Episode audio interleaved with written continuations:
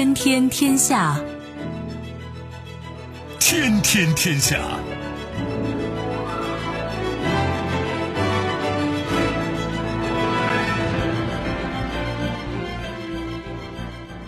历史穿行者，新闻摆渡人。各位好，我是重阳，这里是天天天下。世界纷繁复杂，新闻随时发生。来看今天值得我们关注的几件事情：沙特石油设施遇袭，石油减产一半，博弈各方，我们逐个盘点。英国首相约翰逊憋大招，说未来几天是达成脱欧协议的关键。棱镜门爆料人斯诺登求欧洲国家安全庇护，法国司法部长认同。韩国本周要把日本踢出白名单，底气何来？几件事情都颇值得玩味吧，让我们一一道来。收听我们的节目呢，你可以用传统的收音机，也可以使用手机，欢迎选择即时客户端，也可以选择蜻蜓 FM、喜马拉雅 FM 或者企鹅 FM，搜索“重阳”可以收听我们的节目回放以及其他相关内容。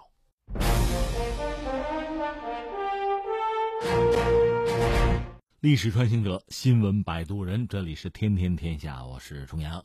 咱们书接上回啊，接着聊沙特那个沙特阿美公司，呃，遭到说是无人机袭击这个事情啊。你说那昨天不一块儿说，哎，呃，这还真是个连续剧。其实昨天我们就聊这个话题，但是你想，肯定不可能聊得太透。为什么呢？有几个关键的信息其实还都没有掌握。那你说今天就掌握了吗？其实也未必。就已经掌握了很准确的信息。今天这个时代往往是这样，新闻嘛，一个是它经常有大逆转、大反转，另外呢，好多信息本身也是自相矛盾的。也许需要一段时间之后吧，才能够得窥事件的真相啊。但是有的时候我们关注新闻、关注话题，这乐趣也就在这儿。我们就像福尔摩斯一样啊。有时候我们经常说，而我个人认为，我也好，我们的节目也好，它更多的是什么呢？它是观棋，就看下棋的。那下棋博弈往往是双方各自有招数，我们更多的是理解啊，寻求某种理解，就他为什么这么出牌，他的招数这个子儿这么落的道理，那个逻辑是什么？我们争取理解这些东西哈。行啊，说正事儿啊，就说目前我们了解的状况，一个是九月十四号，沙特的国家石油公司就是著名的沙特阿美旗下的一个主要的石油加工设施，还有一个油田遭到袭击。引发了大火，之后呢，沙特就关了这个国家一半的石油生产，就影响每天将近五百七十万桶原油的产量吧。那据我所知，这个一个呢是要占到全球的原油日产的百分之五，另外呢，可能这个状况要持续几个星期，就这得拖几个星期，沙特才能完全的恢复正常。但是呢，他们说现在可以投送这个战略石油储备。不是生产的少了百分之五怎么办？拿什么补上呢？沙特本身有很庞大的战略石油储备，这是一个。当然说国际油价，因为这次袭击呢会有一个上涨，这是完全可以想象的吧。到了十六号周一呢，一个是布伦特原油期货价格涨了百分之十左右吧，呃，每桶大概几乎到七十二美元，涨幅最高接近百分之二十。再就是美国西德克萨斯中质原油期货呢是涨超过百分之十一。每桶大概超过六十一美元，就这么一个状况吧。至于中国方面有一个判断，就是，呃，统计局大概表达了一个是还要观察吧，谨慎一点吧，这样一个态度。至于美国方面，就是特朗普政府吧，两点，一个是说做好准备，在必要的情况下动用美国的紧急原油储备；再一个就是剑指伊朗，因为这个事儿本身，胡塞武装在第一时间认领，这是我们干的，但是呢。沙特现在没有吱声，应该正在调查吧，还没有拿出最终的结果。而美国方面从蓬佩奥开始就一直认为这是伊朗干的。另外还有美国的高官就说呢，沙特石油设施遭袭的这个角度啊、受影响程度啊等等信息表明，袭击不大可能是就是也门发动的，就胡塞武装发动的。相反，袭击很可能是源于伊朗或者伊拉克。这个待会儿我再解释啊。那这个事儿，咱们一样一样说，像剥洋葱一样。先说最外边的，我先扯两句美国这个战略石油储备这事儿啊。一个是你得承认美国人很精明，就是七十年代石油危机之后，昨天我们正好聊到，美国人开始搞自己的战略石油储备，搞得很早。当然，日本是后来居上，日本和美国比起来，它更是什么都没有，所以它更在意战略石油储备。至于中国呢，其实以前各种因素吧，没有搞。但是现在我们也建立了自己比较庞大的，呃，论期啊，一期一期的这个战略石油储备计划。我们在这方面应该说也在做工作，而且做了大量的工作。前段时间其实国际油价相对低迷吧，对中国人来讲这是个好事啊，对吧？赶快建立自己的这个战略石油储备。不说这个啊，我们要说美国战略石油储备，你想过没有？它很多油很早就囤积了，就攒着呢，就准备了。但是油这个东西，你说这放着呗，它也有过期一说，它也有质量高低一说。你比如说，二零一七年当时，那中国企业还着了道了，有三家企业买了美国政府的战略石油储备这个相关公司提供的原油，发现有有毒化学物质。就是硫化氢啊，含量超标，包括谁呢？一个是中石油，咱们的，还有荷兰皇家壳牌公司，还有澳大利亚的麦格里集团，这不着了道了吗？美国大概有六点六五亿桶战略石油储备，这在世界上也首屈一指吧？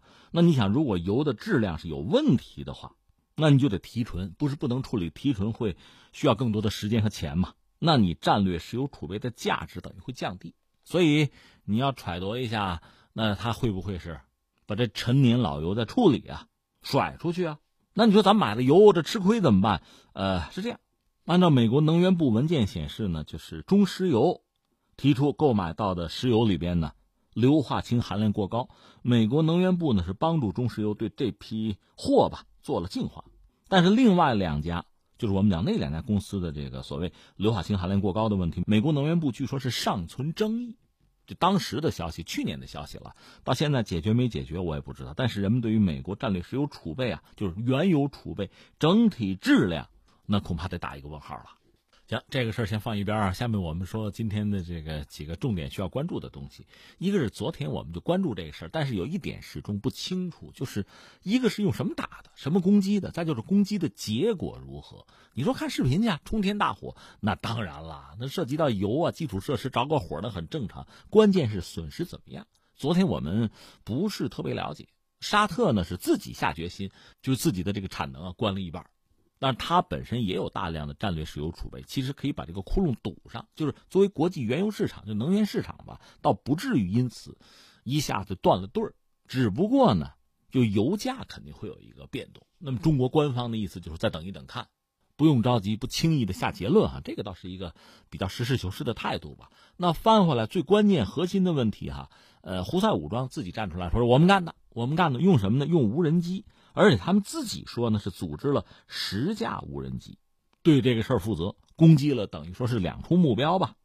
而且按照胡塞武装的说法呢，这个攻击得到了沙特内部人士的合作，就有内鬼。这是胡塞武装啊。刚才我们讲沙特其实默不作声，说还是在调查吧。呃，那美国方面就是所谓剑指伊朗，原因是什么呢？呃，一，美国就军方吧。相关的人士认为呢，胡塞武装不具备这个能力，因为这两处遇袭的设施吧，和也门之间的距离上千公里，超过一千公里，胡塞武装手头有没有？反正至少以前从来没有用无人机打过这么远的目标。但是呢，去年九月份的时候，联合国安理会呢有一个调查，就说呢，胡塞武装已经装备了某种新型的无人机，能打到一千二百公里，能带十八公斤的弹头，就炸弹吧。那等于说，美国人的这个质疑就是胡塞武装有没有这个能力？现在看来，胡塞武装未必没有，这是一个啊。如果美国人假设要打伊朗的话，一口咬定就说胡塞武装没这个能力，那是他的事儿，这是一个问题。还有美国人还提出是什么呢？整个这个叫布盖格工厂啊，有十七个受损点，十七个都是朝西或者朝西北的方向。实际上，有美国官员就说呢，有卫星图像显示呢，就是阿美石油公司的这个布盖格工厂，包括啊胡莱斯油田，在周六遭袭之中有十九个撞击点，这个布盖格有十七个啊，那就说那个油田还有两个，所以美国人判断呢，一个这至少是使用了十七项武器系统吧，除了无人机以外，可能还会有巡航导弹。既然这个袭击来自西北方或者北方那个方向，那就不是也门所在的方向，也门在南边了。所以这是美国人判断说不是胡塞武装干的一个原因。这个布盖格工厂和这个胡莱斯油田吧，是在沙特的东北，北边是伊朗、科威特，对，还有伊拉克。也门呢是在南边，这是美国人判断的一个依据吧。那你说美国人这个判断靠不靠谱呢？这就不好说了。你说有道理吗？当然有道理了。为什么呢？呃，巡航导弹也好，无人机也好，毕竟是在天上飞。理论上，如果它攻击地面目标吧，那当然飞行的距离越短，在天上待的时间越少越好。为什么呢？被发现、被拦截的可能性就小嘛，就容易完成任务嘛。你老在天上一圈一圈兜，让人家发现打下来，就没法完成任务了。所以呢，不是没有道理，就美国人那个判断。但另一方面也不一定在哪儿呢。一个是如果我是要欲盖弥彰呢，如果我是想嫁祸于人呢，如果我故意的放烟雾弹。我故意的制造某种混乱，就认知上的这个模糊，那我也可以这样干啊。另外，你说那我们如果找到这个攻击的，比如无人机啊、什么巡航导弹残骸，我们一查不就查出来了吗？这很难。你就说美国那么多枪击案，那枪手手里都有枪，对吧？你说那枪是他自己造的吗？他不定从哪儿买的吗？另外，自己造也不是没有可能。胡塞武装具备一定的这个兵工生产能力，这是肯定的。另外，我和大家讲一件事情，大概十几年前了，就是新西兰有一个网友吧，他是自己在网上搞了个网站，干嘛呢？就是直播啊，就告诉你们每天我都干啊，我自己造一枚巡航导弹，造出来没有？造出来了。新西兰军方还帮他测试，打几百公里没有问题。最关键是什么呢？所有这些零部件从网上都可以买到。你想，其实最关键的核心哈，那个喷气发动机有那个高级航模就用这玩意儿，有这个 GPS 导航，这也没问题啊。你多花钱可以买到精度更高的呀，这在网上都可以买到。实际上，我估计最难搞到的可能还真是炸药，就这个巡航导弹，实际上已经这个落入寻常百姓家。无人机就更不用说了，更况且是一次性的。再就是油田本身啊，工厂本身，它面积也很大，它又不能搬家，也不能躲。它本身作为一个商业项目吧，当然它是有战略价值啊。一般说来，在和平时期，也不会重兵去防守。所以这种攻击本身得手的可能性确实是比较大的，即使你找到一些这个残骸啊零部件，那不定是谁生产的呢？那举个例子，随便说，你比如说玩航模，我们知道日本这个航模产业这个工业很发达，很多很精细的小东西。你比如涡喷发动机，日本有模型厂家生产的，你真翻到了，你说这导弹是日本人搞的，这不一定啊。所以这是一个麻烦。所以你看，沙特总的来说还算是。比较，这算是负责任吧？别轻易的张口就指认是谁，你总得拿出证据来。况且前不久卡舒吉那事件搞得已经很被动了，这次还是还是负责任一点的好啊！这是我们说这个事儿啊。但是这个事情摆在这儿呢，如果说十几个攻击点的话，那确实是一个精密策划的，不是偶然为之的。甚至按照美国方面的这个判断呢，其实发射物更多，还有很多是没有打中就坠毁了。是这么一个状况，呃，胡塞武装说是十架无人机，美国说这个撞击点就十七个到十九个吧，这还对不上茬呢。所以这事儿是谁干的？美国现在咬定是伊朗，但是特朗普本人并没有把这话咬死，只是蓬佩奥把这话说出来了。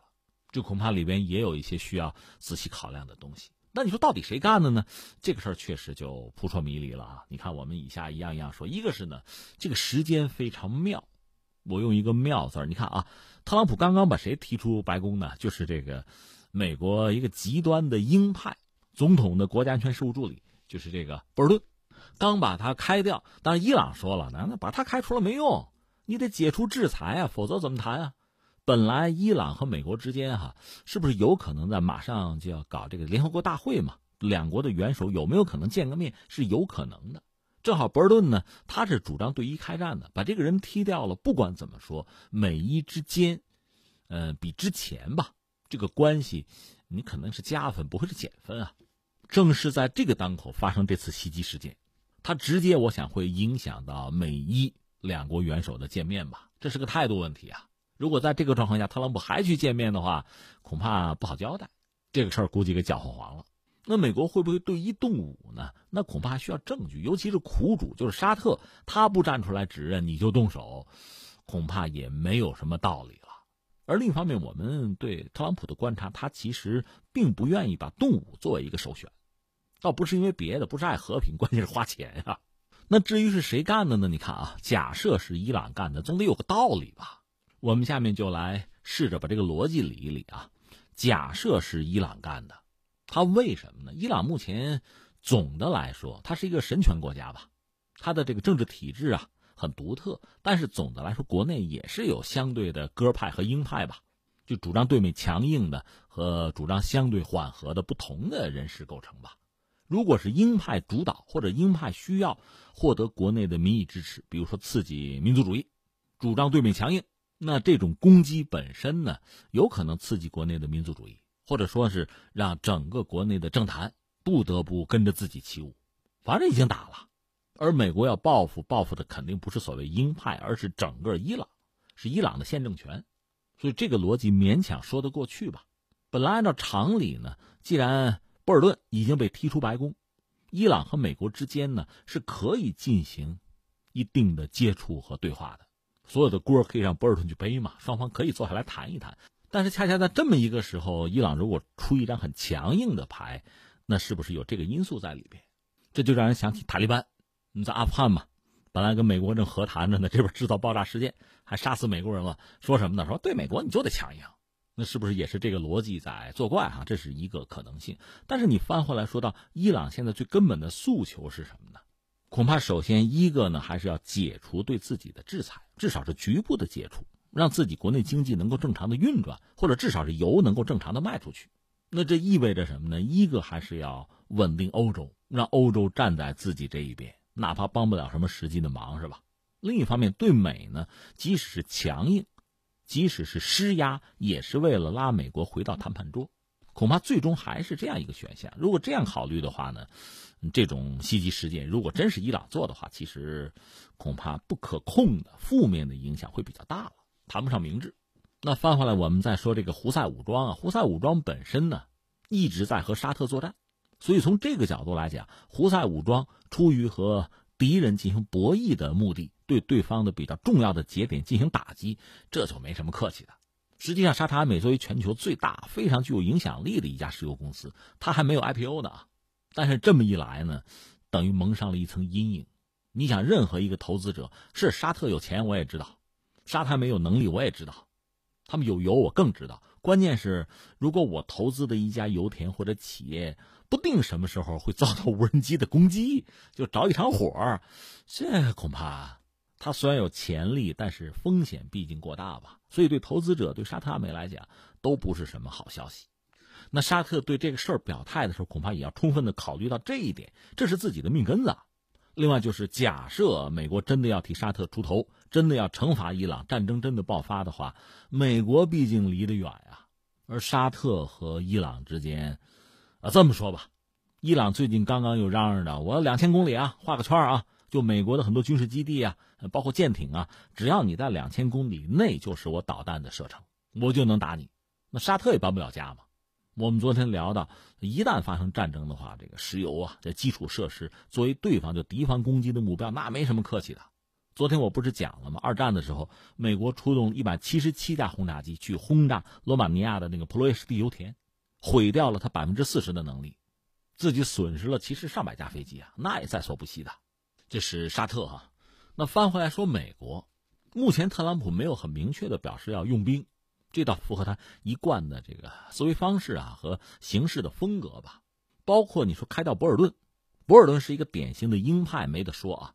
我们倒不是说他没有个人利益，但他显然是把他所服务的这个国家的利益看得比雇主，就是比特朗普的利益要重，所以他的很多想法和特朗普理念才会产生很大的冲突。当然，这不是说，呃，博尔顿判断很多问题是对的，不是这个意思，只是说他的很多想法出发点和特朗普是不一致的。而特朗普开掉了博尔顿，除了这个不一致啊，就是对于这个国家安全的观念理念不同以外，确实特朗普还需要考虑自己的利益，就连任呐，考虑到相应的不同利益群体的利益。那么从这个角度讲呢，不管是胡塞武装动的手，还是伊朗动的时候，他们可能是看透了特朗普，认为他是纸老虎。认为他不会轻易用兵，所以才敢于动手，因为不会有太多的后果嘛。但是翻回来，从美国这个角度来讲呢，是想在全球收缩的。如果真的和伊朗真开一摊的话，哈，那是很麻烦的事情。以前我没讲过，伊朗和伊拉克毕竟不一样。伊朗多山，八千万人口，而且基本上是是波斯人，是什叶派，这和伊拉克完全是不一样的。如果你这一脚踩到伊拉克就拔不出来，踩到伊朗就更拔不出来。你就算把伊朗的宪政权推翻了，那你波斯人啊，什叶派这个格局是改变不了的。所以对美国人来讲呢，动武打几枚导弹这不是问题，关键是你要达成什么目的，你的结果，你寻求的最终方案是什么？如果你达不到的话，意义就不大了。所以我们看到美国现在总的来说只是在嚷嚷，所谓惩罚凶手哈，喊一喊可以，到底怎么认定？你一旦认定凶手了，那就该动手了，倒计时就开始了，这就是给自己出难题吧。这是我们看到的一个很独特的一个状况。恐怕伊朗本身，我们不说这次袭击事件哈，敢于一直和美国玩博弈，也是看透了美国在这个领域的这个左右为难。另外还有一个国家要扯一句是伊拉克，因为理论上假设这无人机或者导弹能够从伊朗打出去，也可以从伊拉克那个方向打出去嘛，方向是一致的嘛。问题在于伊拉克确实就政府是坚决否认，这跟我没关系，而且呃在我们国土上。你发射这些东西啊，对周边的国家有这种威胁，我们是要坚决打击的。呃，伊拉克的政府有这个态度，应该，但问题是，他能不能控得了盘？就是自己版图上这点事儿，他能不能搞得定？是不是控制得住？就是假设有这个反沙特或者反美的武装吧，不管是伊朗人啊、胡塞武装啊，或者还是其他什么势力，不希望美国和伊朗走近的势力制造这个事件，伊拉克能不能控制得住？这是问题。另外，值得一说的就是伊拉克本身。在目前全球能源市场上啊，如果说增产的话，其实主要是在他这儿，就是说他在能源市场扮演的是这么一个角色哈。最后我们再扯回一句油吧，就美国本身呢，它确实有庞大的战略石油储备。如果沙特供给不上，国际能源市场出现短缺的话，其实很多国家可以填补这个空白。俄罗斯还愿意呢，美国自己有页岩油、页岩气，有战略石油储备，也可以做到。关键是这样做意味着什么呢？油价就不会高起。油价不高起，其实美国应该是愿意看到的，就它的生产成本不会增加。特别是特朗普想连任嘛，肯定不希望高油价。但是呢，作为石油的生产国，比如像沙特，未必不喜欢高油价。所以你说他几个星期才能恢复，他着不着急，本身也是个问题。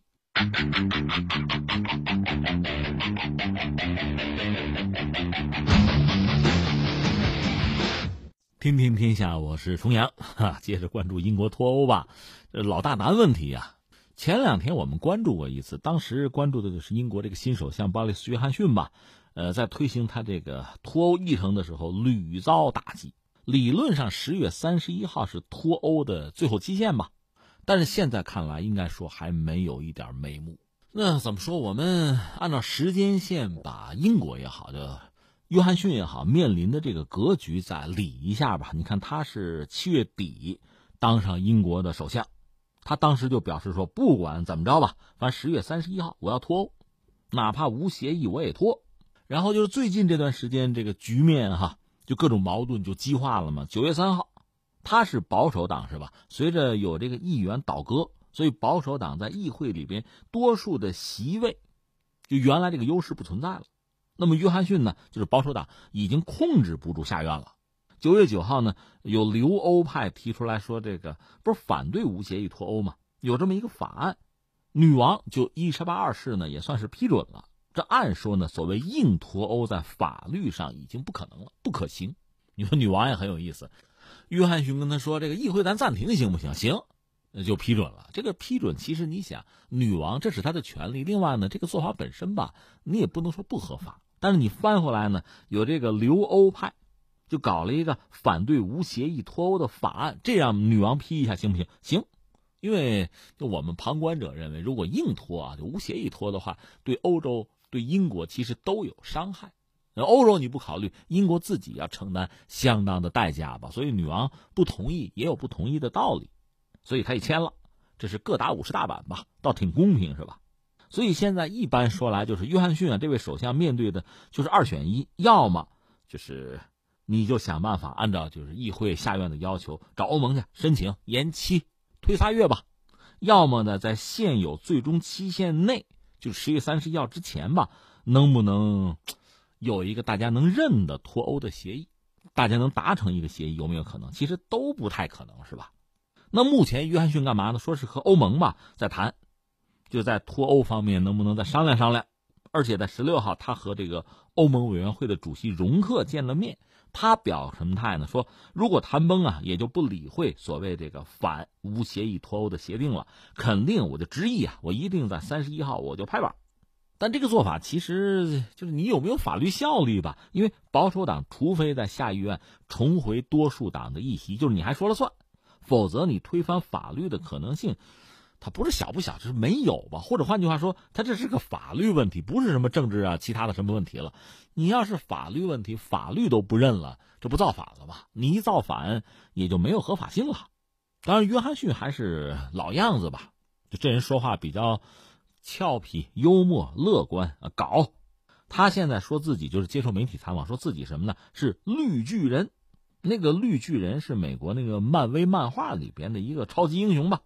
他的意思就是说，束缚越紧啊，我劲儿越大，我的能力就越强。那这个话说说而已吧，具体你有什么招说是可能在憋大招，只能是这么说啊。这个大招是什么啊？说他可能有一个秘密计划听着很神奇是吧？秘密计划就是他有几个核心幕僚，就是拟定了这么一个东西吧。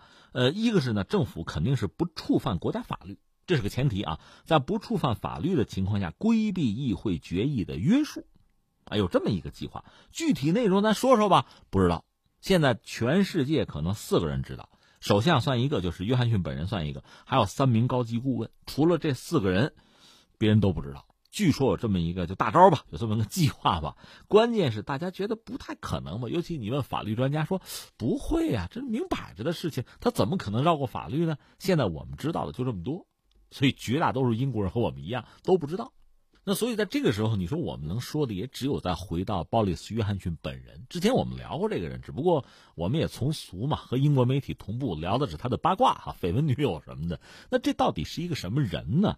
我觉得我们还是有必要拿一点时间来看一下。这个人确实，你要用我们中国话讲叫，就叫不走寻常路。我们可以这么说他，他曾经是这个观点很激进的政治评论报社的主编。是专栏记者，畅销书作家，他是古典学和历史学的学者，他本身做过英国伦敦的市长，伦敦算是掌握英国的经济命脉的吧。他也做过国会的议员，作为一个议员呢，他确实口才出众，而且曝光率很高，关键是风格很独特。有人评价说，这人啊，就是说鲍里斯·约翰逊啊，不属于任何传统的政治人物类型。超越关于领袖的刻板印象，完全是规则的对立面。注意，规则的对立面。现在他真的是站到传统的规则呀、规矩的对立面去了。这可能也是他习惯和喜欢的这么一个位置吧。而且这个人，这你说什么风格吧，很难概括。我们只能说，他确实跟英国政坛传统是格格不入、背道而驰，就是一个非典型的。那他也得算贵族吧。你看，他是上的伊顿公学，上的牛津，这都是很传统的贵族的高等的教育吧。但他这个人显然不是一个典型的这个英国式的贵族吧。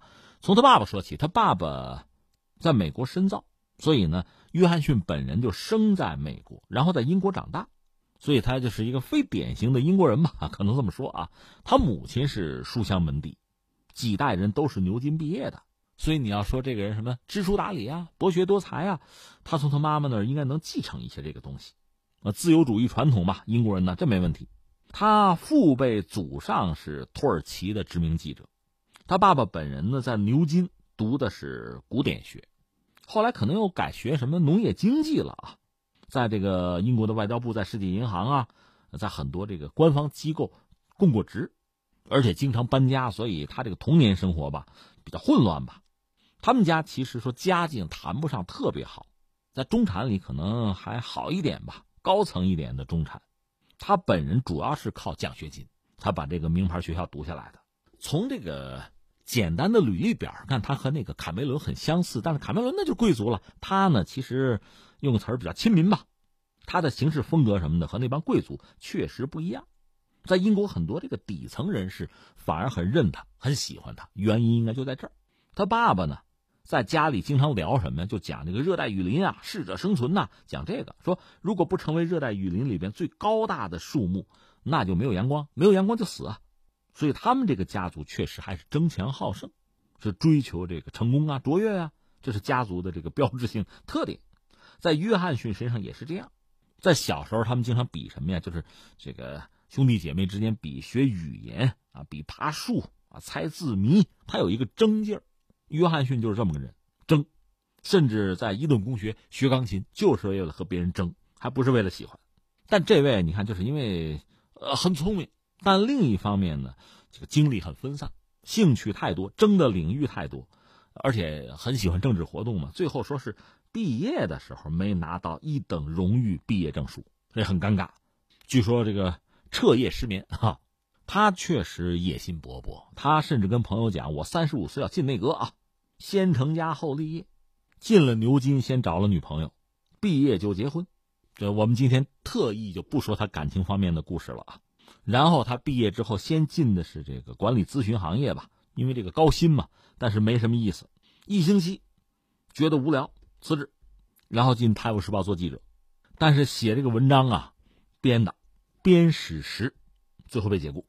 但因为文采又很好吧，就被其他的媒体给雇了，就这他的这个职业生涯吧。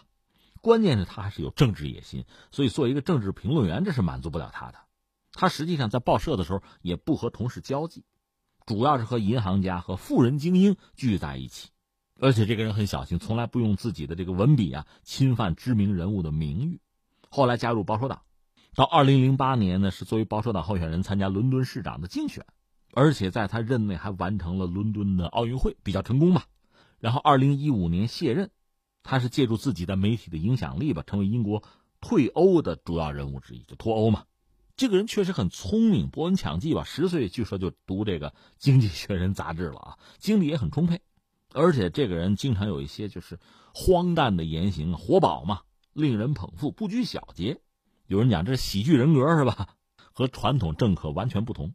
他有这个喜剧气场吧，所以让很多就是英国的公众吧，有的很讨厌政治、不喜欢政治的人，因为他关注政治，而且这个人就是口无遮拦，张口就来，也不在乎拿自己开涮。哎，你有多少个情人？哎呀，我不到一千个吧，就这么个主。但有人讲他这背后是有目的的嘛？这所谓的戏剧化的幽默背后是什么呢？是谎言和投机的政治立场。说到底，他是需要用自己的某种方式去蛊惑人心嘛？啊，不是我们说的英国媒体评论的啊。而且他从小培养了一种让人呢享受被领导过程的能力。就说人们是享受他讲话妙趣横生哈，但是他讲的什么并不重要，他有这本事。当然，在英国骂他的人也很多，就是最核心的骂他一个字假，连头发都像是假的，那个金发是吧？所作所为没有真的，没有立场，就是为了赢。但是还有很多人喜欢他，那就真喜欢，喜欢听他段子也是喜欢，就这么个状况。所以，就我们扯了扯他的成长史吧，你会发现这个特点：他既然争强好胜、愈挫愈愤，现在以绿巨人自比，这个也不是胡说八道。他的人生经历大概就是个样子，就是站到秩序啊、规则的对立面，我怎么打破你，我怎么赢。所以现在这个事儿哈，就玩脱欧这个事儿对他来讲，真刺激啊，也是一个终极挑战吧。相信他也许还真是乐在其中。另一方面，作为政治人物啊，从他的这个个性来看，你看他一直以来的这个成长吧，各种各样的变化呀、取舍呀，你说他有一个特别坚定的信念，一以贯之，可能还就是现在说的这个脱欧。关键是，我觉得他没有做过首相，这个位置啊。被各种各样的力量束缚的这种感觉，似曾相识，但毕竟是前所未有。所以刚才我们讲他那个大招啊，秘密方案能不能真的拿出来之后语惊四座，能不能真的立竿见影，这得拿出来才知道了。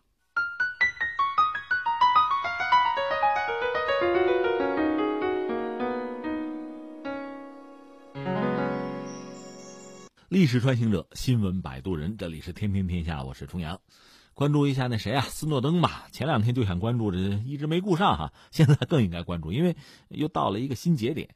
我们先说一下斯诺登，都知道吧？从美国叛逃的那个，等于算特务吧，揭露棱镜门那位，现在人在俄罗斯。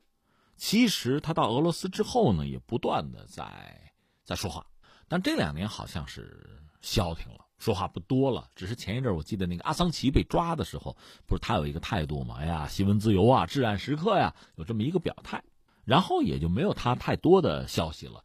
不过前一阵就是华为，华为不是有包裹吗？委托美国的一个物流公司，就是联邦快递来寄送，结果未被送达。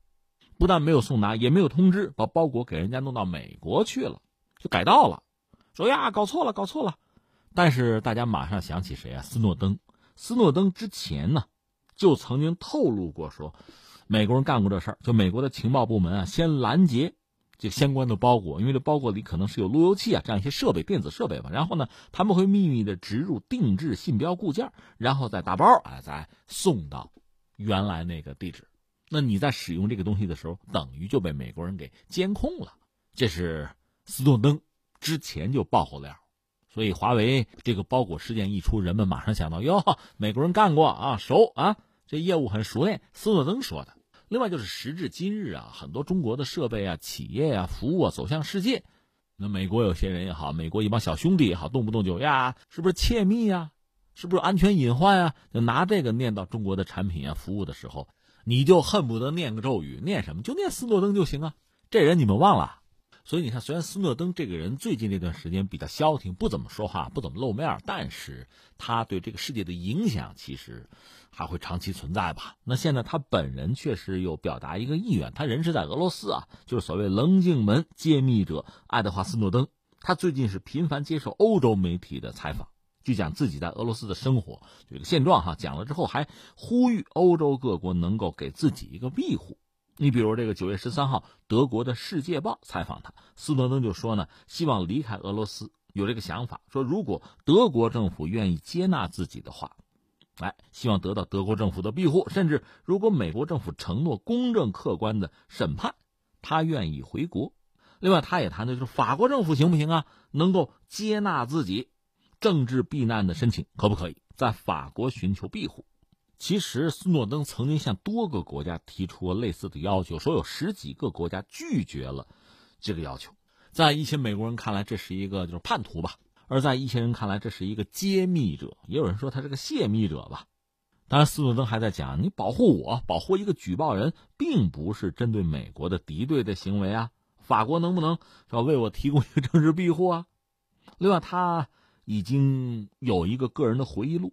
叫做永久记录，应该是在九月十七号吧，在二十个国家要出版。有人特别联系说，九月十七号是美国宪法最终草案诞生两百周年。哎，在这么一个特殊的历史时刻，有人讲斯诺登的这个回忆录吧，也在美国会出现。那他在俄罗斯过得怎么样呢？反正已经结婚了，夫人叫做林塞米尔斯，他们住在莫斯科郊区的一个公寓里边，两个人是两年前秘密结婚。在莫斯科法院，斯诺登就说，他也接受自己的未来将与俄罗斯相连这个事实。他计划自己的生活，也考虑到了这一点。他承认自己在刚到俄罗斯的时候承受很大的压力啊，孤独、孤立啊，偏执。但他认为，是不是美国人这些年对他的看法有所软化？说自己是不是有朝一日可以结束这种流放生活，离开俄罗斯？而且他说，从一开始他就说，说俄罗斯并不是自己的主动选择。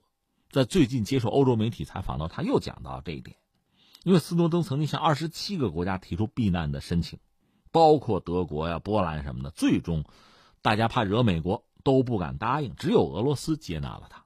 他就说到俄罗斯呢，俄罗斯的特工部门说要不合作呗，他还拒绝了。他就说如果美国政府承诺公正客观的审判，他愿意回国。顺便简单再理一下他这个时间线吧，你看。是二零一三年的事儿吧？二零一三年六月份，他向美国的《华盛顿邮报》包括英国的《卫报》提供了一系列的机密材料。那他足够聪明，他把好多材料呢就交给几家机构，他甚至自己没有随身携带。这个材料里是揭露了有关美英特工部门进行这个互联网监视跟踪的计划，就所谓“棱镜门计划”。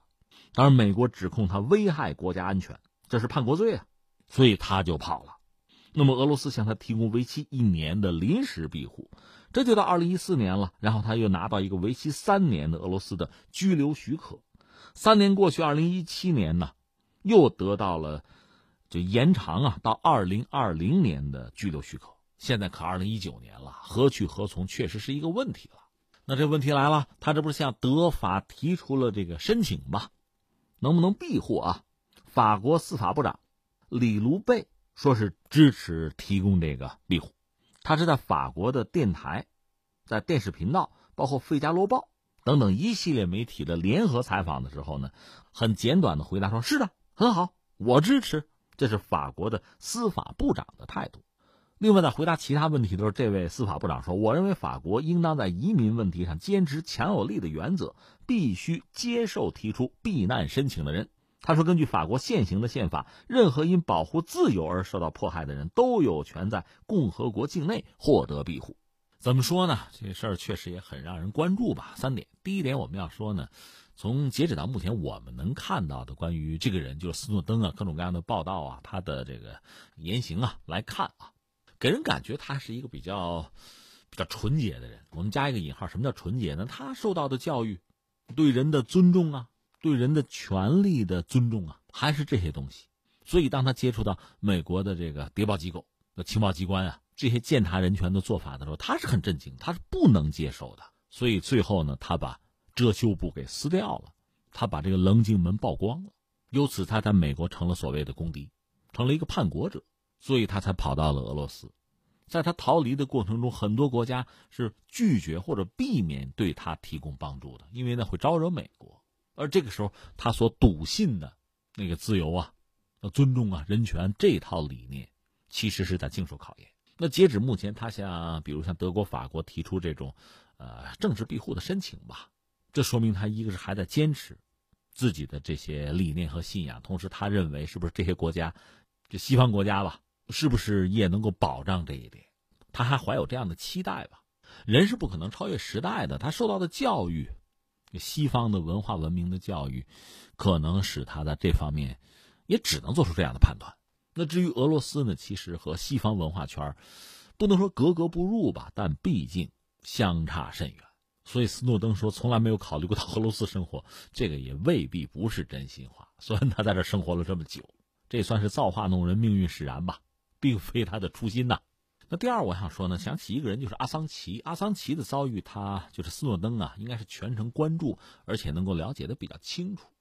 那是纯粹的在西方文化圈里边发生的故事啊。如果你说法国是一个法治国家，那英国难道就不是吗？美国又如何呢？但是阿桑奇的遭遇又告诉我们什么呢？所以这是我很感兴趣的，不知道斯诺登会怎么想哈。那第三，现在这个球踢到了法国人手里，既然司法部长。有这样的一个表态，那么这个事儿成真的可能性就还比较大。那这就涉及到法国人对自己的宪法这个尊重和坚持的程度了。那也涉及到，比如美国人对于法国作为一个主权国家的尊重程度了。也涉及到马克龙作为法国国家元首在这个问题上的态度，以及和美国博弈的能力了。而至于美国人，一方面我们说他们算是睚眦必报吧。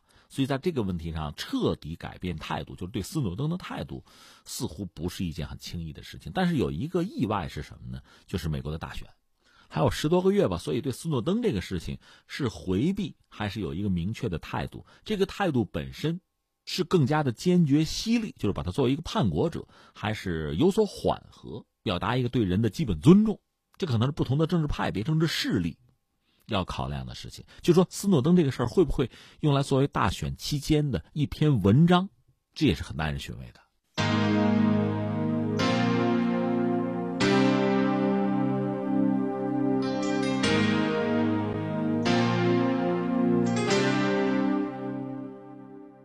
天天天下，我是重阳，咱们继续啊，关注一下日韩之间那个纠纷吧，经贸领域的，对吧？韩国方面的态度。最新消息，韩国产业通商资源部十五号说，韩国最快是在十六号开始，一周内吧，正式撤销日本受信任贸易伙伴的地位，也就是所谓把日本从那个白名单啊，贸易便利国家白名单从那个名单里啊踢出去。之前日本已经把韩国踢出去了啊。现在韩国说我也要把你踢出去，其实早就说了，还没踢呢，是吧？是这一周要干这个事儿，但是韩国说对和日本在最后时刻启动谈判持开放态度。韩国产业通商资源部八月十四号说决定把贸易伙伴分类呢，从原来的甲乙两类调整成甲一、甲二和乙这么三类，其中呢甲一类获得的出口手续简化待遇不变。相当于原来的那个甲啊，而甲二类呢待遇下降，日本呢是落入新增的这个甲二类，韩联社就说呢，这个韩国近三十个最高级别的甲类贸易伙伴之中，日本是唯一就降级的，降到甲二的国家。韩方强调呢，即使新政策实行后，如果日本政府提出来说，那谈啊，韩方愿意随时对话。这个事儿的根儿咱们知道吧？就是日本政府呢，在七月初把三种关键的半导体工业原材料列入对韩的出口管制。八月初呢，决定撤销韩方这个受信任贸易伙伴的地位，就踢出白名单啊！而且是八月二十八号就已经生效。而现在韩国是这样一个态度：一，我也踢；第二呢，想谈随时啊。你说这事儿我们知道走程序的吗？呃，这倒对啊，是走程序，但实际上呢，就是日韩之间的这个博弈吧。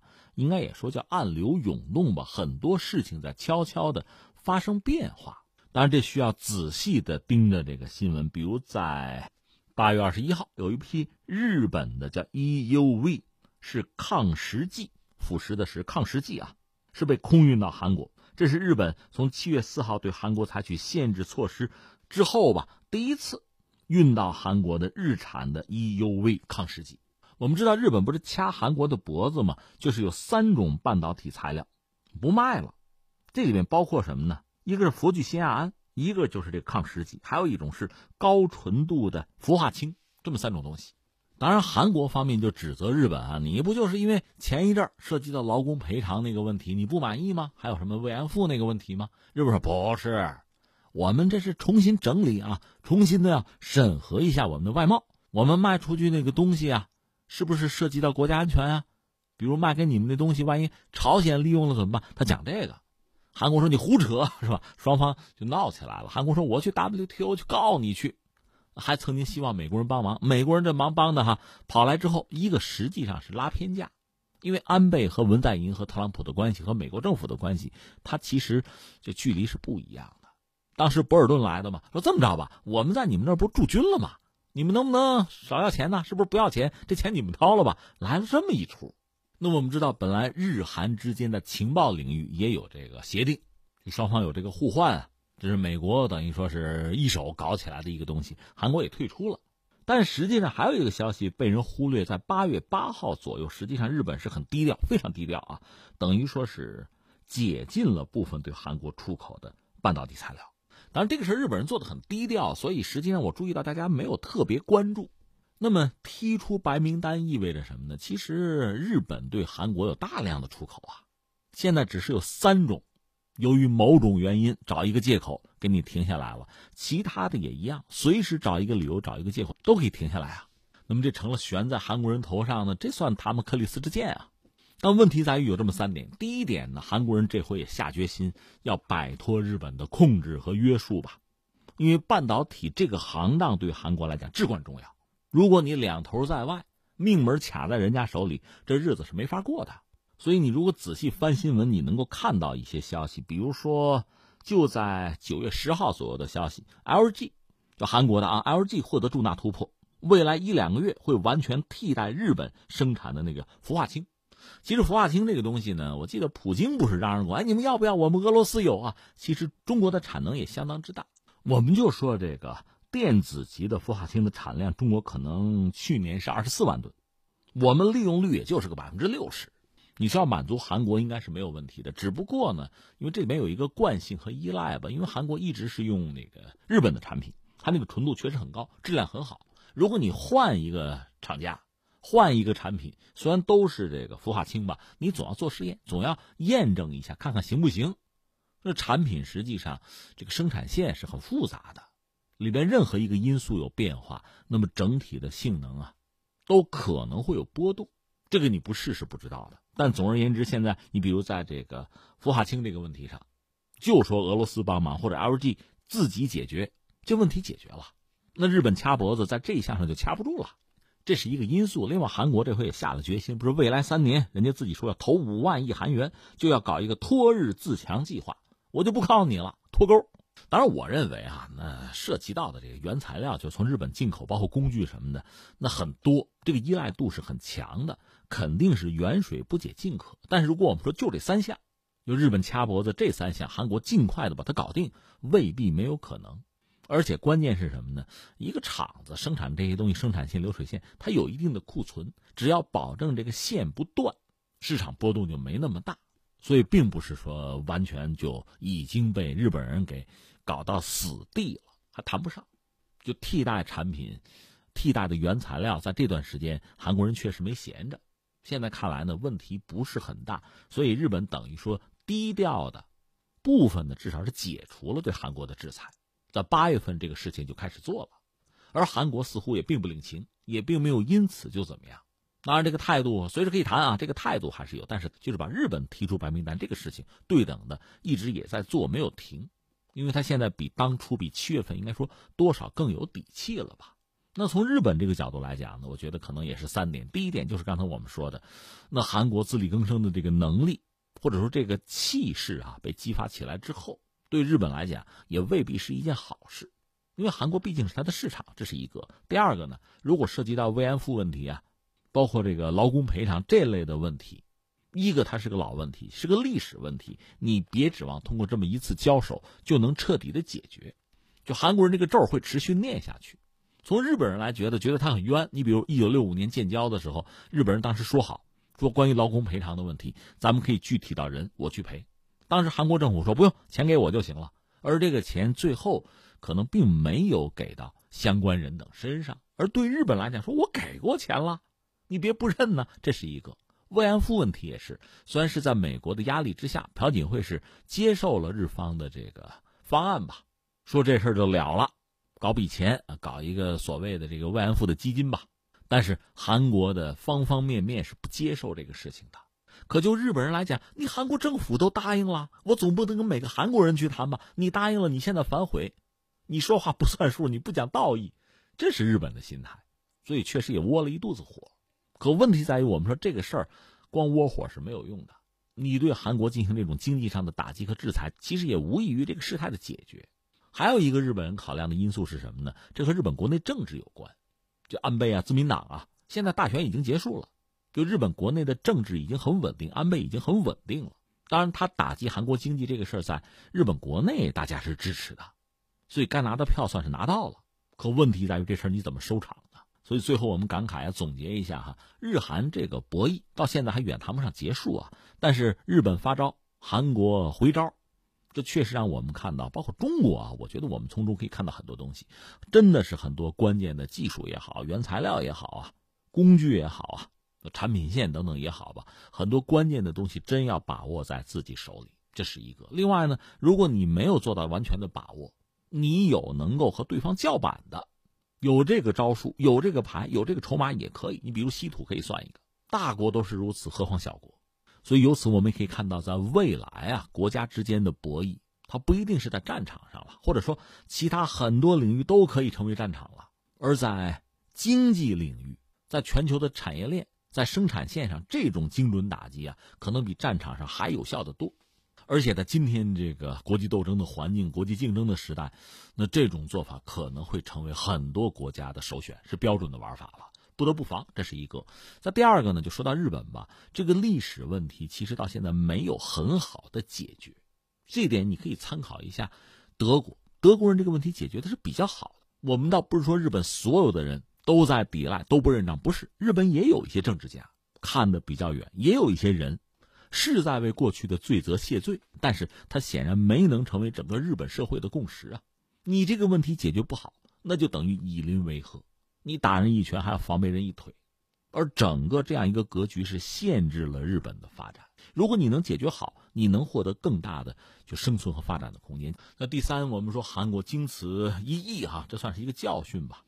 那韩国人应该很好的考虑自己的经济结构和经济体系吧，貌似强大，是一个发达国家，这到现在谁也不否认。那又怎样？三种小小的半导体的原材料就让整个国家陷入焦虑。那么未来呢？你作为一个，其实毕竟还是一个小国，你的资源啊，包括你在全球产业链里边的位置啊等等，这些东西很难有特别大的调整和改变。那么，在未来的这个区域的经济和政治格局里，在全球的这个国际政治的博弈的舞台上，应该是一个什么角色？怎么定位？向谁靠拢？这恐怕真是一个需要认真考量的问题了。